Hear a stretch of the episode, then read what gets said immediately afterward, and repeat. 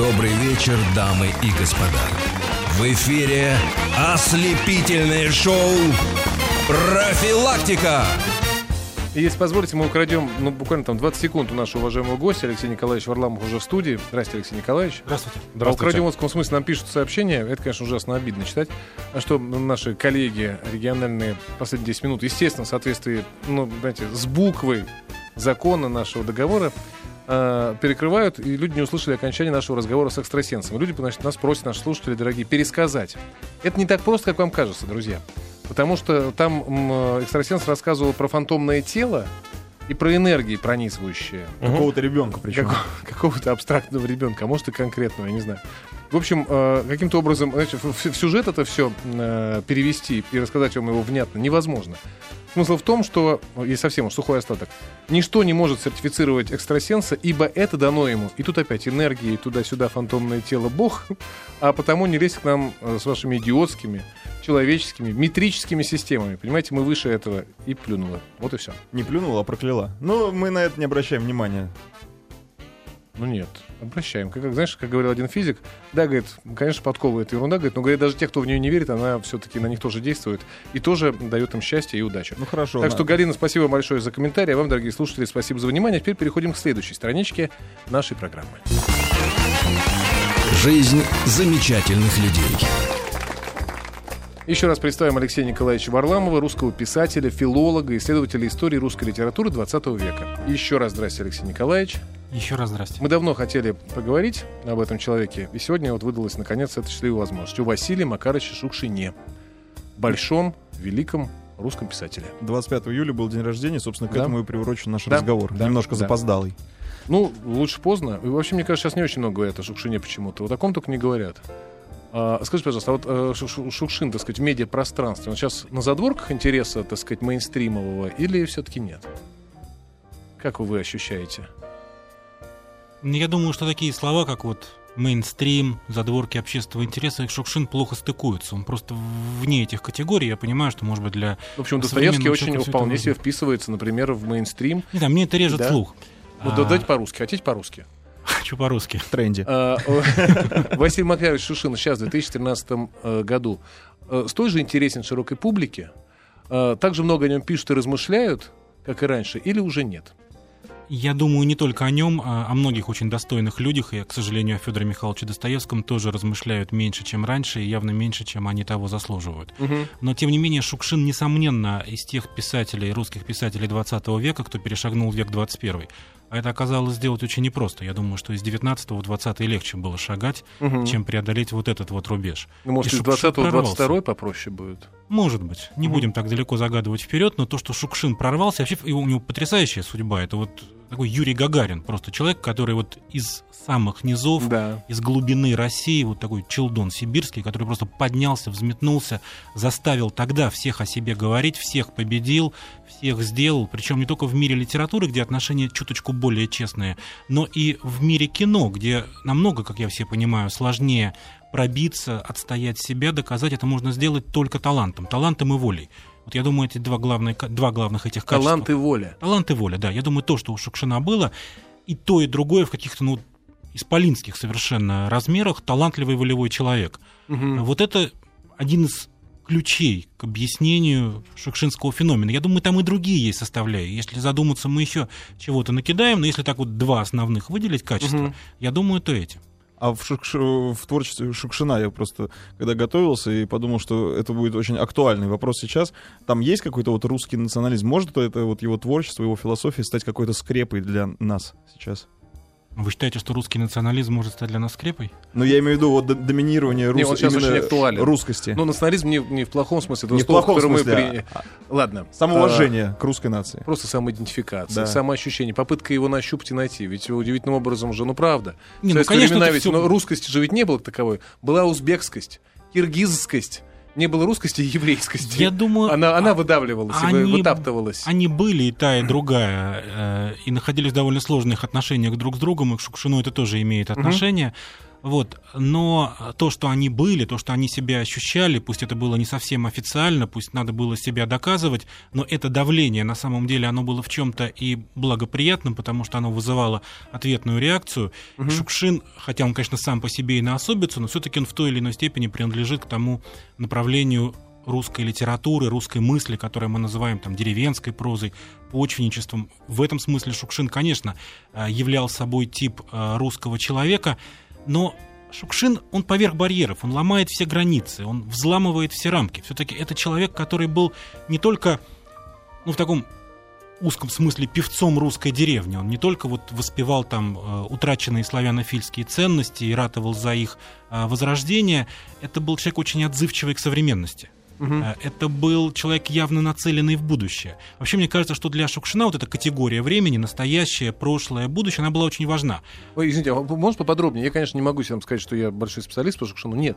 Но вот в, тех, э, в, в том, что я читал, у меня как раз есть ощущение, что э, он, конечно, к современности относился с большим вниманием, но это всегда было столкновение чего-то такого патриархального и близкого ему, так по эмоции, и чего-то и, и чего-то чуждого, но, к сожалению, побеждающего, ибо современного, нет? Конечно. Нет основной ли мотив? Ну, я думаю, у него несколько основных мотивов, но он явно чувствовал, что в прошлом люди были более крупные. Это вот видно по его рассказам, видно по даже вот э, лицам, э, которые он снимает э, в кино, насколько он внимателен к этому старшему уходящему поколению, поколению, которое пережило 20-е годы, коллективизацию, поколение его родителей. Отсюда его невероятная нежность к собственной матери, вообще к деревенским старухам, угу. к старикам. А, вот эти крупные люди. А в современности он видел, как человек мельчает. Причем, что он отмечал, и что было для него очень важно, и это, кстати, сильно разводит Шукшина с э, такой доминирующей литературной традицией, потому что в русской литературе всегда было принято воспевать и идеализировать женщину. У деревенщиков в том числе. Женщина, вот что-то угу. неприкосновенное. Шукшин где-то в записных книжках сделал такую запись, что идет всемирное или там какое-то великое наступление мещанства, и, к сожалению, в первых рядах женщины. И ага. вот то, что русская женщина утратила присущие ей свойства, то, что русская женщина как бы подверглась ее душа, ее сознание коррозии, даже больше, чем сознание мужчин, то, что русская женщина в большей степени ответственна и виновна в том, что происходит с Россией, это главный вопрос, который он задавал, что с нами происходит. Вот в этом какой-то ключ к Шукшину. Этим он сильно отличается от э, своих собратьев. Он предъявлял к современности очень сильные претензии, угу. но он очень верил в русское будущее. Он ни в коей мере не был пессимистом. Это был человек, который, вот как мне кажется, а, ощущал себя в неком безвремени, в неком таком переходном периоде, когда кончилась одна крупная эпоха. Но ему казалось, что какая-то новая, хорошая, крупная эпоха настанет, и отсюда вот у него старики и дети.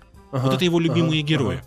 А вот между ними вот это вот такое немножко межумочное Слушайте, поколение. смотрите, а мы уже сколько лет уже мы про это безвремение, ведь у нас всех ощущение, что мы попали случайно в безвремение. Вот-вот была великая эпоха и будет еще, слушайте, уже я которое десятилетие слышу, правда. Это русское вот, свойство. Это русское, русское свойство, свойство считать, что мы живем в эпоху да. безвремени. Вот-вот сейчас будет или вот только что было, ох. Да. Слушайте, а вы позволите, я, э, так сказать, не то чтобы отвечу на вопрос Ильи, но свое соображение выскажу по поводу, по поводу русскости и, так сказать, э, как-то самоидентификации. Вот когда читаешь рассказ Сушина, мое собственное ощущение, я же, ну, так сказать, я не к почвенникам, мне к деревенской прозе вообще никогда не испытывал никакого особого специального интереса, там, и тем более уж трепета. Но в любом рассказе Шукшина, вот ты читаешь его, и какое-то вот щемящее ощущение, мне кажется, это хороший индикатор собственной внутренней русскости. Вот это щемящее, правда, щемящее, какое-то ужасно пронзительное, почти всегда грустное, оно всегда с какой-то грустью, какой-то печалью, даже с какой-то тоской, но очень чистое и очень важное чувство тебя всегда, всегда посещает. Вот всегда, хоть ты а Мне кажется, это, вот что-то это в этом происходит из-за того, что он, извини, то ли за волосы тебя берет и просто погружает тебя в детали, и в этих деталях и что, начинает деталях проявляться... Незнакомых тебе. Незнакомых Чужих, тебе, как бы. но он тебе э, досконально их так показывает, и в этих деталях на, начинает проявляться смысл, который может проявиться и в деревне, и в городе, и где угодно. Не, ну понимаешь, в чем дело? Э, это, это особое, особое щемящее чувство, вот как, как да. раз щемящий рус, потому что любой большой писатель, прямо скажем, берет тебя за волосы, погружает. А иначе это за писатель, который просто... Иначе это, извините, пожалуйста, как называется, инструкция к, к тостеру. Понимаешь, в чем дело? А то, что берет тебя погружает за... Конечно, это и есть писатель, правда ведь? Ну нет? Ну, я думаю, это все-таки не только Шукшину свойственно. Вот, э, вот это ощущение э, и русскости, и вот это вот то, что вы говорите, щемящее, и то, что заставляет нас вздрагивать, это действительно свойство любой большой угу. э, литературы. И э, особенность Шукшина в том, что он очень действует на нервы. Вот мне кажется, оголенность, у него у самого были очень обнаженные нервы. Я думаю, э, это еще одна из причин, поскольку причина, по которой его жизнь была такая вот как взрыв какой-то, да, вот он, он вот ворвался в нашу жизнь и как бы рассыпался на много осколков. Ведь не случайно он практически не писал там вот в стол там какой-нибудь большой роман, или пусть не в стол, такой вот писатель, mm-hmm. который кропотливо садится, там пишет какую-то эпопею, рассчитанную там да. на десятилетия, на века. Он писал рассказы писал, просто вот выдавал один за другим. Это было какой-то вот... А он хорошо печатал в советские времена? Да. Никаких проблем не На было? самом деле вот после То него... он был вполне, так сказать, ну как, извините, сейчас такой есть э, фразеологизм, обласканный властью писатель. Ну, к слову, обласканный к нему просто стилистически да, плохо стилистически подходит. плохо, согласен. Но, но, но он, факту, он нормально печатался. Я думаю, это была его установка. Вот есть писатели, которые готовы работать в стол. Есть писатели с таким вот андеграундным сознанием, которым вот э, которым не хочется, чтобы все написанное увидело свет. Они скорее, пусть оно полежит, потерпит, они там вернутся, одну редакцию сделают, угу. другую, третью. Ну, такая писательская да. психология. Шукшин, вот как мне он видится, это был человек, нацеленный на успех. Нет, но успех же есть разный. Либо твой успех и то, что ты хочешь э, опубликовать, входит в, диссонанс, в диссонанс некий с действующей, с действующей властью, либо это вот абсолютно это соответствует. Ну, я да, думаю, конъюнктурой. Я не думаю, что он об этом сильно задумывался. Он, видимо, он ведь он был членом КПСС он совершенно не был диссидентом. Угу. Конечно, он не был просоветским человеком. Его членство в партии было достаточно формальным. Он вступил туда в 1955 году, э, ни какие собрания не ходил, где-то он там пишет Василию Белову, что он потерял партийный билет или, или что-то в этом роде, у него могут быть какие-то неприятности. Ну, в общем, для него это была формальная вещь. Но антисоветчиком он а, тем более не был. Мне кажется, он хорошо чувствовал, что не это главная проблема России. Он немножко выше и дальше глядел. Угу. Он, как мне представляется, вот все-таки у многих людей была тогда иллюзия, да, вот свалим проклятых коммунистов, угу. начнем дружить с Западом, и все у нас получится. Я, я хорошо помню в конце 80-х, когда перестройка начиналась, ну, было полное ощущение, вот нам осталось чуть-чуть до нормальной жизни, и мы получили 90-е. Вот как мне представляется, Шукшин еще в 60-х, в начале 70-х хорошо понимал, что не это главная угроза. Не с этим надо бороться причины русской разрухи, вот э, этого русского безвремени, русского хаоса, они где-то глубже гнездятся.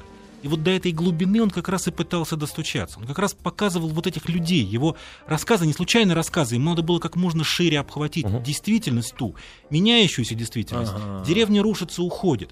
Деревенские люди переезжают в город. Так может оттуда и берется эта тоска? Вот это, может, мы, я угадываю ее, это может даже не, не осознавая вот э, источник разрухи не в коммунистах, а в людях. Конечно, конечно, он, он это очень хорошо чувствовал, что все черти, все бесы гнездятся в человеческой душе, и это гораздо более глубокие или, или более высокие этажи, чем вот все идеологические проблемы, с которыми э, боролись тогдашние диссиденты. Хотя вот очень интересно, например, я тоже, опять же, готовясь к этой передаче, перечитал воспоминания Василия Ивановича Белова, где он рассказывает о том, как Шукшин приезжает к нему в гости э, в Тибониху, ну вот эту деревню ага. Вологодской области, и они идут там по э, узкоколейке, сначала едут, потом по лесу едут, и они обсуждают, что вот Шукшин говорит, мне бы очень хотелось снять фильм про восстание зэков на Колыме. Они к тому времени еще не читали Шаламова. Солженицына, может быть, тоже еще не читали, а может быть, ГУЛАГа тогда еще и не было, это 60-е годы, архипелага ГУЛАГа, да? Но вот этот вот замысел, снять фильм о восстании зэков, и как эти зэки были расстреляны с вертолетов, там просто обсуждаются какие-то конкретные а, кадры, то, что эта тема его мучила, волновала, мы знаем, что его отец был а, расстрелян, да, его отец был репрессирован а, в ну, начале 30-х годов ну, по политической статье, когда шла коллективизация, естественно.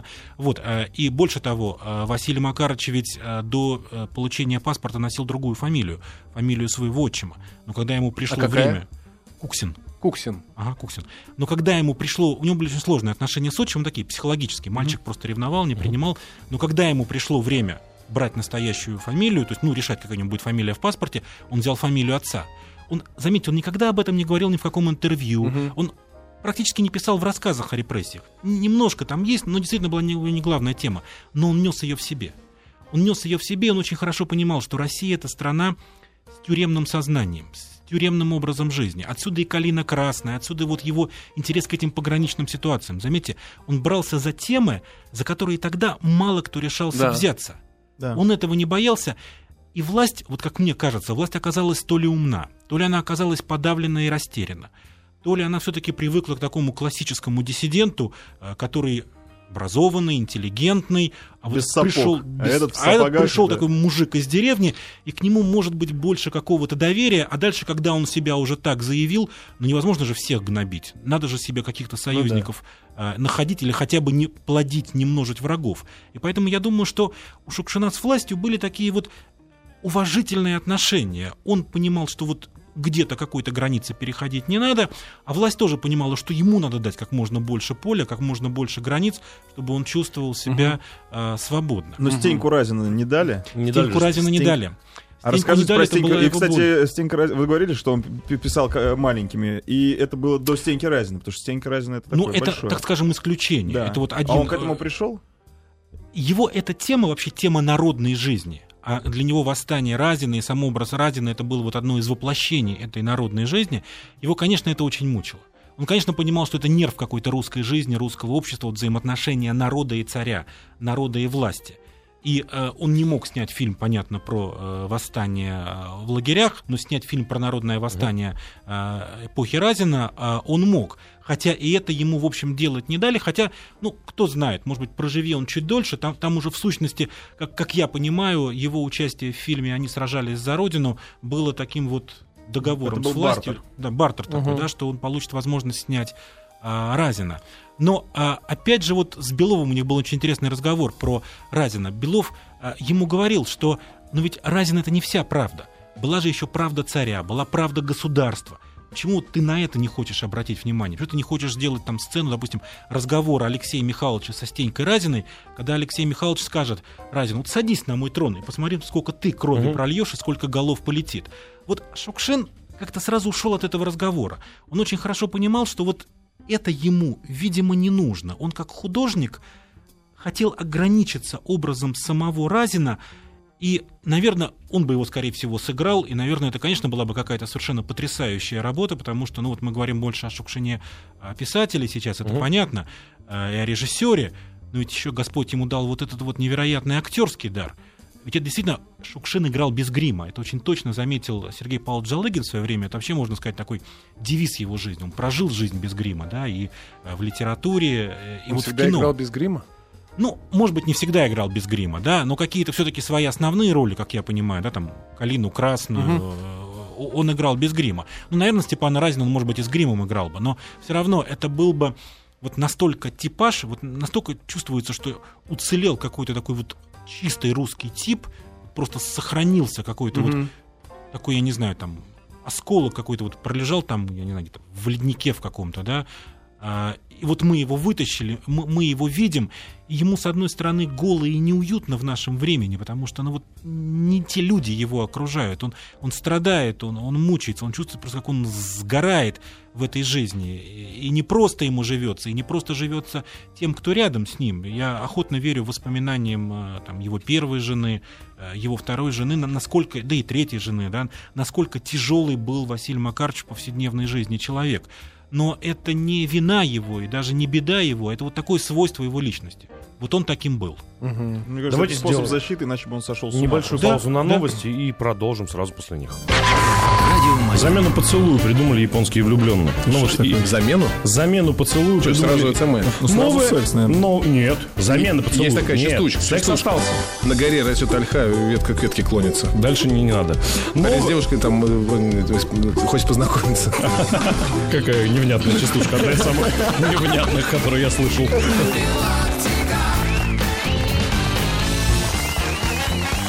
Жизнь замечательных людей. Мы разговариваем сегодня с Алексеем Николаевичем Варламовым, русским писателем, филологом, исследователем истории русской литературы 20 века. Говорим о Василии Макаровиче Шукшине. Остановились мы на... Вернее, Илья пытался за... Как называется? Вне эфира за кадром задать вопросы о кино, о режиссуре и участии в фильмах. На что Алексей Николаевич ответил твердым совершенно отказом. Говорит, в эфире расскажу. Но я не, А не ты- о кино, потому что ходит легенда о том, как... Потому что ну, для меня э, это действительно парадокс, потому что Шукшин такой как бы деревенский мужик, такой э, принципов э, человек.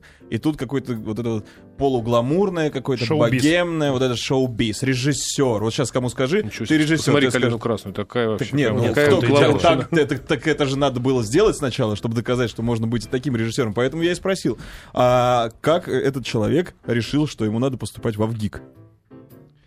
Вот Почему именно в Авгик, а, я этого точно не знаю.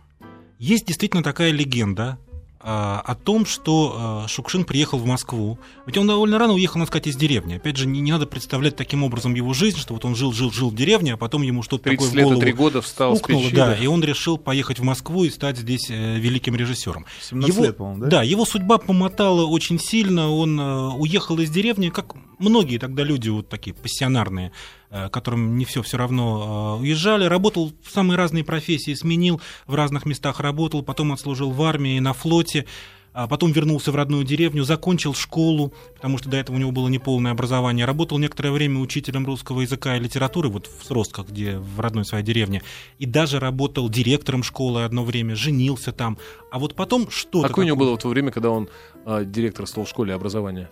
Тогда уже уже было среднее, уже законченное Он в- среднее. в этой Нет, школе- просто он работал директором в школе, Школа- окончив школу. Окончив Да. школу, да. Ну, такие Ну, времена, да. такие э, нравы, все было совершенно нормально. Ну, просто, мне кажется, он был единственный ответственный там. Может быть, может может быть, быть, и да. так, да. Да. Ну, ну, ну, по, нему, по нему видно, харизма, Да. конечно, у него все равно. Хотя Да. молодой Шукшин это не такой вот. Ну, все-таки он в более поздние годы, вот если посмотреть на его фотографию, он такой вот скуластый, такой Да. худощавый, такой э, более дух- духотворенный все-таки, да, при, всем том, что деревенская порода чувствуется, а молодой Шукшин такой, простите за выражение, мордоворот, такой щекастый, такой румяный, хотя у него была язва, его списали с флота по причине язвы, но тем не менее, вот когда смотришь на фотографии молодого Шукшина, ну просто вот такой вот такой вот кровь с молоком парень. Да.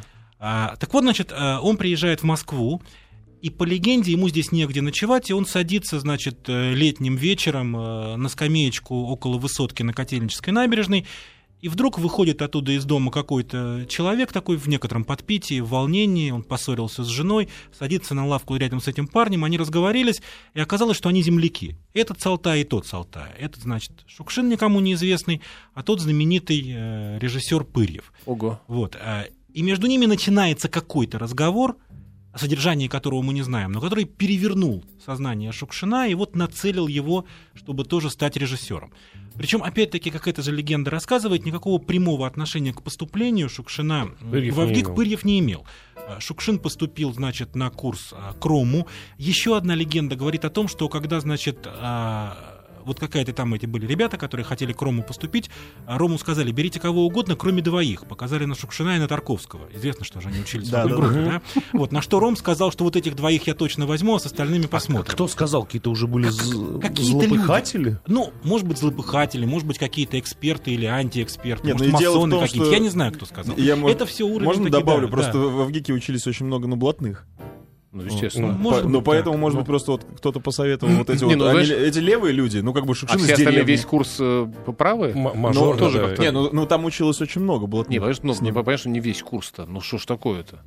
Ну, я не могу такого представить. Нет, Не есть еще очень интересные воспоминания Анатолия Заболоцкого. Это оператор наш известный, который Да. был оператор шу- шукшинских фильмов.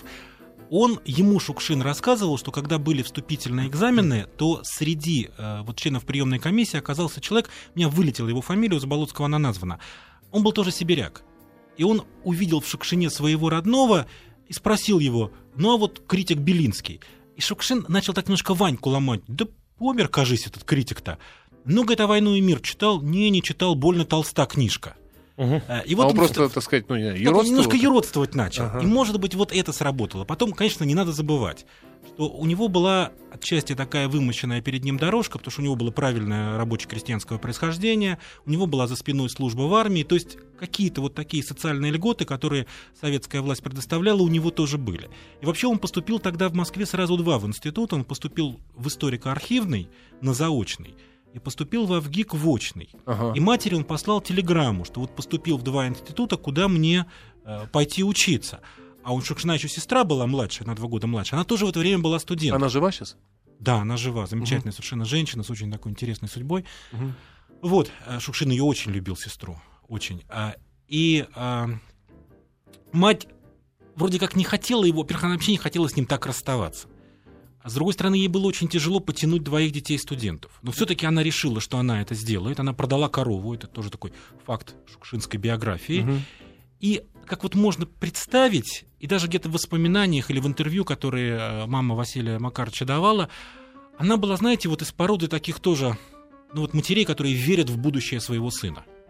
Я спрашиваю, что ты думаешь, генералом, что ли, твой там Вася будет? Она говорит, ну, генералом, не генералом, но вот кем-то будет. То есть вот у нее, может быть, и желание это было, а может быть, предчувствие материнское. Тут трудно эти чувства разделить. Да, но вот она считала, что вот, вот она мать великого человека, и она выложилась, чтобы он стал великим человеком, и действительно так и получилось. То есть вот роль матери, равно как и роль отца, который рано ушел, но оставил в нем рану. Равно как роль отчима, с которым он все время бодался, но это закаляло его характер. То есть, конечно, вот его детство это такой роман воспитания. То есть вот мы просто можем понять, в какой среде. Вот то, что талант-то понятно, талант от Бога получил, а вот дальше, чтобы этот талант не зарыть, да, чтобы он при- прибытку дал, так вот это надо постараться. И судьба Шукшина это история о том, как человек постарался. Слушайте, а давайте, если вы не против, конечно, понятно, что мы, мы радио, поэтому у, на радио, если транслируешь фильм, картинку вы вряд ли увидите. Но звук, на самом деле, бывает не менее, как бы сказать, ну, показательным, ярким э, и вообще важным, да? А многие вспомнят прям картинку под этот звук. Конечно, да, давайте, вы не Большинство. против? Конечно, давайте давайте. послушаем. Давайте. Можно вас на минуточку? Присядьте, пожалуйста. Скажите, пожалуйста. Я только что приехал с золотых приисков. Хочу у вас спросить, не могли бы мы где-нибудь здесь организовать небольшой забег в ширину? Такой, знаете, бардальеро. Ну-ну, я грубо выразился. Я нервничаю, потому что мне деньги жгут ляжку. Сто листов. Их же надо взлохматить. Как вас зовут? Э, Сергей Михайлович, Михалыч, нужен праздник. Я слишком долго был на севере, понял? э, я, кажется, придумал. Можно будет организовать, знаете, ну, нечто вроде, ну, такого пикничка. Так, так, так. Честь прибытия, так сказать. Да-да-да. Такой, знаете, небольшой, аккуратненький бардальер. Окей. Ми фас понимал. О, sprechen Sie Deutsch, Иван Андреевич. Это же ко всему, вот мы говорим тогда и в такой, в общем, в, в патетику чуть не впали, а это же еще очень смешно, очень остроумно, Конечно. живо и ярко, правда ведь? Конечно, у него чувство юмора было а, потрясающее, причем это чувство юмора, которое вот такое универсальное, оно понятно и э, односельчанам его, да, хотя там сложные были отношения у него с родной деревней, но все равно мы понимаем, что Шукшин шагнул в народ. И в то же время мы понимаем, как отзывчива была к нему интеллигенция. Лев Александрович Чанинский, там, влиятельнейший критик и тогда, и сейчас. Вот, а он просто говорил, что вот два самых главных писателя России, ну тогдашней России, 70-е годы, это Трифонов и Шукшин. Вот, вот люди, которые отвечали, так сказать, ставили самые корневые вопросы, освещали и отвечали на самые корневые вопросы русской жизни. Но, конечно, вот мне кажется, что а, диапазон шукшинский, он намного шире. И Шукшин соединял в себе и юмор, и невероятный трагизм. Ведь в то же время, вот понимаете, таких трагических рассказов, какие писал Шукшин, а, Сурас, вот если помните, там жуткий совершенно рассказ про этого Спирку Расторгуева, такого парня Сурас, то есть, ну, такой в эфире нельзя таких слов произносить, ну, в общем, рожденный вне брака, так скажем, да, э, приблудший такой ребенок, это как это наложило отпечаток на всю его судьбу, вот такой вот потенциальный убийца, и в то же время как Шукшин сочувствует и сострадает этой изломанной натуре. Или там рассказ «Охота жить», где молодой парень-уголовник убивает старика а, охотника. Вот да даже «Калина красная», все-таки мы смеемся, а можем сделать звук Конечно, э, и будем плакать. финала, и, части и будем плакать. Будем плакать вот это вот умение, да, да. вызвать смех, вызвать слезы, и все это сделать вот в одном фильме, на одном пространстве, в одном тексте, э, вот это Шукшин. Он, конечно, опять-таки, вот почему он не был таким писателем андеграундного сознания? Потому что он по своей натуре, мне кажется, вот люди андеграунда, они такие монологисты. Им важно что-то высказать, а в общем, как это будет воспринято и кем, для них это второй вопрос. Главное вот выплеснуть из себя, выразить. А Шукшину очень важно, кому это обращено. Вот я, я просто уверен, что когда он снимал свои фильмы, он, он просто видел своих зрителей. Он представлял, как это будут смотреть. Когда он писал свои рассказы, он тоже он физически, физиологически чувствовал свою аудиторию. А, и поэтому он, он не мог вот быть таким вот каким-то антисоветским а, полудиссидентским писателем, потому что, конечно, ему надо было прорваться к своему зрителю, Ну, читателю, слушателю. говорить. Да, Ну зде- да. здесь и сейчас. И он умел это делать. Конечно, такая вот э, аналогия Высоцкий. Не случайно, кстати, такую симпатию испытывал э, Василий Семенович к Василию Макарычу, да, вот, э, и очень... Владимир Семенович. Владимир Семенович, прошу прощения, да, и э, очень жалел, что не сумел сняться в фильмах э, Шукшина. Они были говорил- знакомы? Да, они были знакомы, они дружили. ну, как бы там дружба одного и другого может быть преувеличена, все любили дружить либо Ну, с по- да, Шукшиным, либо с понятно, Высоцким, но понятно. они равновеликие в этом смысле фигуры, и сам Высоцкий, а, остались такие коротенькие его воспоминания, где говорит о том, что мы с ним встречались, мы с ним спорили, а, и я очень жалею, говорит Высоцкий, что я ни разу не снялся в его фильмах, но я всегда остаюсь благодарным зрителем а, Мгм. его кино, это так. А, кстати, есть еще одно, извините, что, что мы... Это я не, не в смысле желтизны, но есть еще нечто объединяющее Шукшина и с Высоцким. Но это важный момент. Тем более, если мы говорим тут о национальном самосознании, самоощущении и вообще. А, они его пили жестко, если верить легендам. Понимаете, какое дело? Шукшин жестко пил до определенного момента. Шукшин, что называется, завязал с алкоголем, абсолютно завязал с алкоголем а, после рождения дочерей. Я так понимаю, это где-то середина 60-х годов. То есть он действительно по-страшному пил до этого момента. А потом он не пил, но он очень много курил, очень много пил черный кофе, работал на износ. Может быть, это раньше времени его состарило. Но вот э, таким вот э, То есть пьяницей или алкоголиком до конца своих дней Не он, был, он- да? он не был. Нет, он скорее был трудоголиком. А Вот, еще... э, И он не был в этом смысле человеком богемным. Конечно, он дружил с этими людьми. А, Он дружил не только с Василием Беловым, он дружил и не только дружил с Беллой Ахмадулиной, например, как э, рассказывают, да. Вот, и снимал ее в своих э, фильмах. А, И вообще кру- круг его А это была знакомств. богема самая, что ни на есть. Ну, мне кажется, все-таки Ахмадулина, вот в моем понимании, Мгм. это уже немножко ближе к богеме. Да? Да. Это нисколько не принижает ее образа. Но все-таки, вот, как, как мне кажется, это уже такие вот, ну, более интеллигентские, более образованные, более какие-то а, продвинутые круги. Хотя, так скажем, с Тарковским его отношения никак не сложились. Они друг друга как недолюбливали а, в Да, вот, Авгике. кстати, интересно. И Тарковский довольно в одном из курсовых фильмов а, а, Тарковского у него есть фильм про то, как там а, никому почти неизвестный фильм, то, как обезвреживают, обезвреживают бомбу. А, ну, времен Великой Отечественной войны, да, и там выведен Шукшин, ну, просто видно, что не сам Шукшин играет, ну, Понятно. понятно, что такой вот укол в сторону Шукшина, вот такого такого деревенского самодовольного парня. То есть вот эту деревенщину все-таки Тарковский, может быть, по каким-то причинам недолюбливал. Потому что он был тихий интеллигент, а этот Ну, я такая... не думаю, что Тарковский был тихий интеллигент, но Шукшин же был, вот если помните рассказ «Срезал», Мгм. Понятно, что этот Глеб Капустин, а, он там скорее персонаж отрицательный. Но я думаю, что это сложнее, чем отрицательный персонаж. Шукшин тоже, как мне представляется, отчасти мог владеть, это по Калине Красной видно, вот этими демагогическими приемами и арсеналами, когда хотел это делать. Вот как бы ткнуть интеллигенцию в ее собственную Мгм. интеллигентность, да, вот действительно поюродствовать, пройти в сапогах, он это мог. Ну, Может и, и ваш пример со вступительных экзаменов, в общем, Конечно. косвенным образом это подтверждает. Можно вспомнить м, Григория Распутина Мгм, какого-нибудь. Да, мгм. вот вообще вот этого такого типа народного, уверенного в себе человека, который видит, чувствует, что он может говорить с интеллигенцией, заставляет ее себя слушать, что он производит на нее впечатление определенное, да, и он даже немножко бравирует этим. Это в Шукшине было. Не, не только это, в нем было, конечно, много другого. Он, он очень глубинный человек. Но вот на уровне поведения, на уровне как бы представления себя вот этой вот а, киношной элитарной публики, он умел и любил это делать. Это А скорее Стар- не представление, а противопоставление из того, что вы ну, говорите. ну, противопоставление. Противопоставление одна из форм. Мгм. Представление. Ну да. да? Извините, ну, нам сейчас надо прерваться на одну минуту, Окей. ладно? А потом мы вернемся, друзья, к нашей беседе. Беседуем сегодня, напомню, у Василия Макаровича Шукшине. Жизнь замечательных людей. Продолжаем. А вот, слушайте, вот мне прислали в Твиттер такая штука, я уж не поручусь, но, тем не менее, дословно прочит, э, процитирую. Он бросил пить после того, как дочь потерял, сидя в кабаке. Есть такая в сети история. Не знаете об Я этой не знаю ничего про потерянную дочь. Я знаю, что у него три дочери. а, Одна от...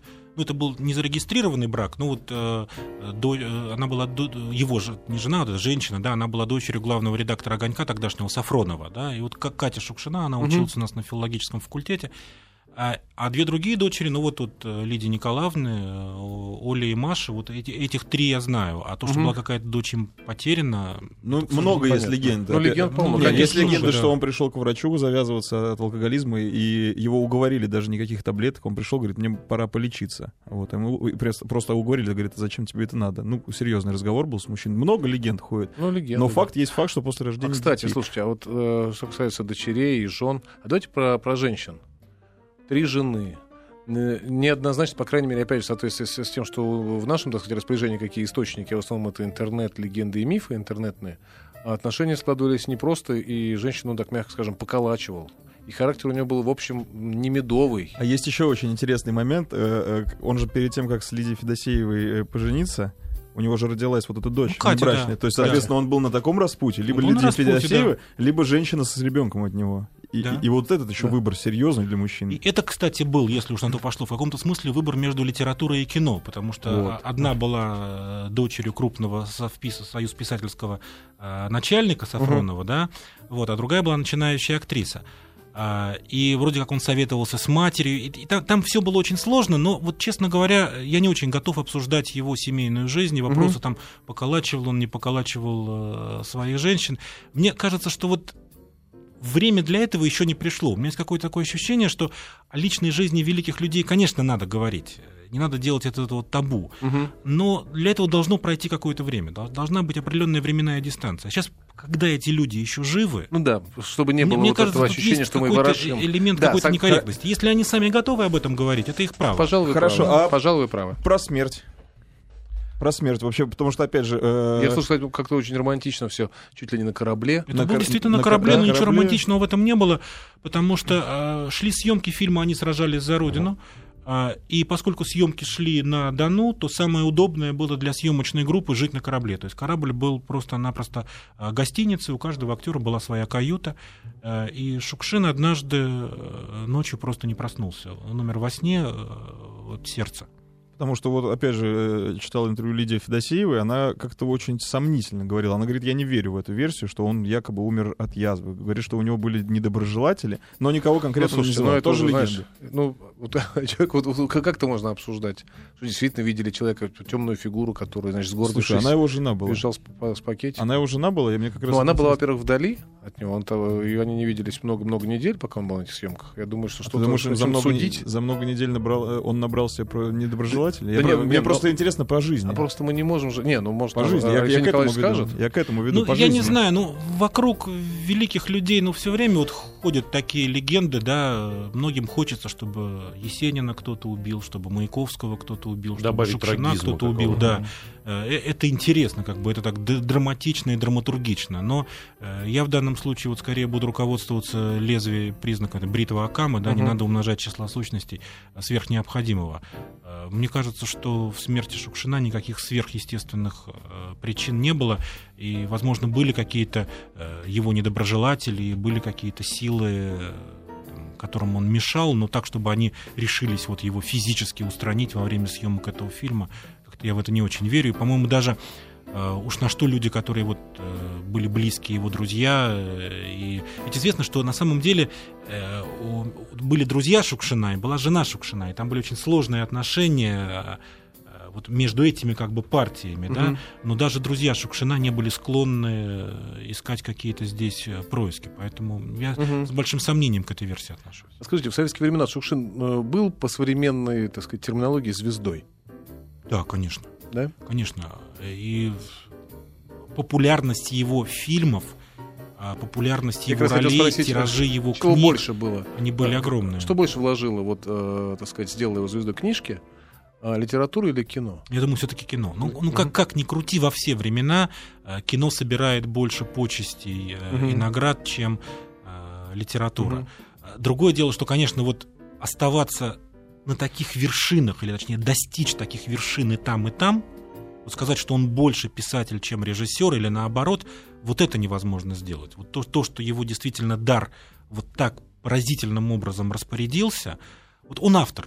Вот просто видно, что этот человек вот во всем автор. Поэтому это авторское кино, авторская игра, авторская литература, которой многие пытались подражать, казалось бы, все просто. Мгм. Коротенькие фразы, вот такие неординарные людики, там, люди, чудики какие-то, да, вот сколько у нас деревенских жителей могут что-то такое вот написать про деревенскую жизнь, чем я хуже Шукшина. А вот не работает. Вот какой-то он знал такой секрет, вот какой-то на кончиках пальцев был у него такой дар, какие-то были предвидения. Вот я тоже сегодня говорил с одним очень интересным человеком о Шукшине. Он говорит, вот что в нем удивительно, он по своему образованию, по своему происхождению вот не мог стилистически делать то, что он делал. Вот какой-то элемент какого-то такого вот иррационального вмешательства в его сознание, вот что-то он такое улавливал. Вот для меня на самом деле очень значима параллель Платонов, Андрей Платонов и Шукшин. Вот два абсолютно богом отмеченных неординарных человека, которые так видели, чувствовали, так поняли русскую жизнь, как это сделал никто другой. Именно вот эту вот русскую советскую жизнь. Вот порядочным образом искореженную, но все-таки не сломившуюся. Все-таки вот Шукшин вообще показал, что вот большевики душили, душили русский народ. Вот хотели сделать из него советский, а так и не смогли. Вот это для меня в Шукшине такое вот, на самом деле, невероятная биологическая, физиологическая сила русского человека. Вот, вот это для меня и в нем, и в его героях я очень остро ощущаю. Вот, слушайте, а мы тут помните про национальное самосознание? Ну Нам- да, нам это вот- к этому прямое вот отношение имеет. есть. И в то же время дикая хрупкость. Ведь смотрите, ни у кого из современников Шукшина нет такого количества убийств, самоубийств. Вот вспомните, например, там э, рассказ «Как жена мужа в Париж провожала». Это абсолютно современный рассказ про то, как городская портниха, можно сказать, взяла себе в мужья деревенского мужика и стала его гнобить, потому что она преуспевающая женщина, а он в этом городе просто пропадает. Он безумно любит ребенка, он бы ушел бы от нее, но он безумно любит ребенка, у них вот девочка. И поэтому он не может не жить в этом городе с этой женой, потому что это унижает, ломает полностью его природу. Не уйти не может, потому что вот дочка, ну вот как вот. И он не выдерживает, он заканчивает жизнь самоубийством. И это как бы не единственное, что есть у Шукшина. Вспомним рассказ Алёши Бесконвойный. Вообще удивительный рассказ. Одно название Алёша Бесконвойный, да? Хотя там звали героя Кости Валиков, прозвище Ну да. Бесконвойный, то есть вольный, свободный. И там не сам герой, но его старший брат кончил жизнь самоубийством, когда жена стала слишком сильно допекать. То есть вот этот вот русский человек, который сильный-то С одной сильный, стороны, сильный, а с но другой одновременно стороны, его сломать сразу. можно. Можно. И именно мужик. И сломать его может именно женщина. Вот отсюда у него Вот. такой вот как бы счет, который он предъявляет русским женщинам. Русские женщины, если вы нас слушаете, это, это так. Отстаньте. Отстаньте вы. Отстаньте вы от Алексеевич. нас. Хватит счетов. Э, Алексей Николаевич, спасибо огромное. В заключение мы еще один небольшой фрагментик, а с вами до нового следующего эфира. Спасибо большое. Спасибо. Спасибо и вам. Грусти, Любушка, не надо. Глянь, сколько хороших людей кругом. Надо жить. Надо бы только умно жить. Вот погоди-ка, если свидимся, я все тебе расскажу.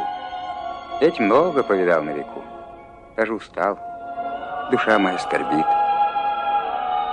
Но она все помнит. Дай время, дружок, все будет хорошо. С наилучшими пожеланиями, Прокудин Егор.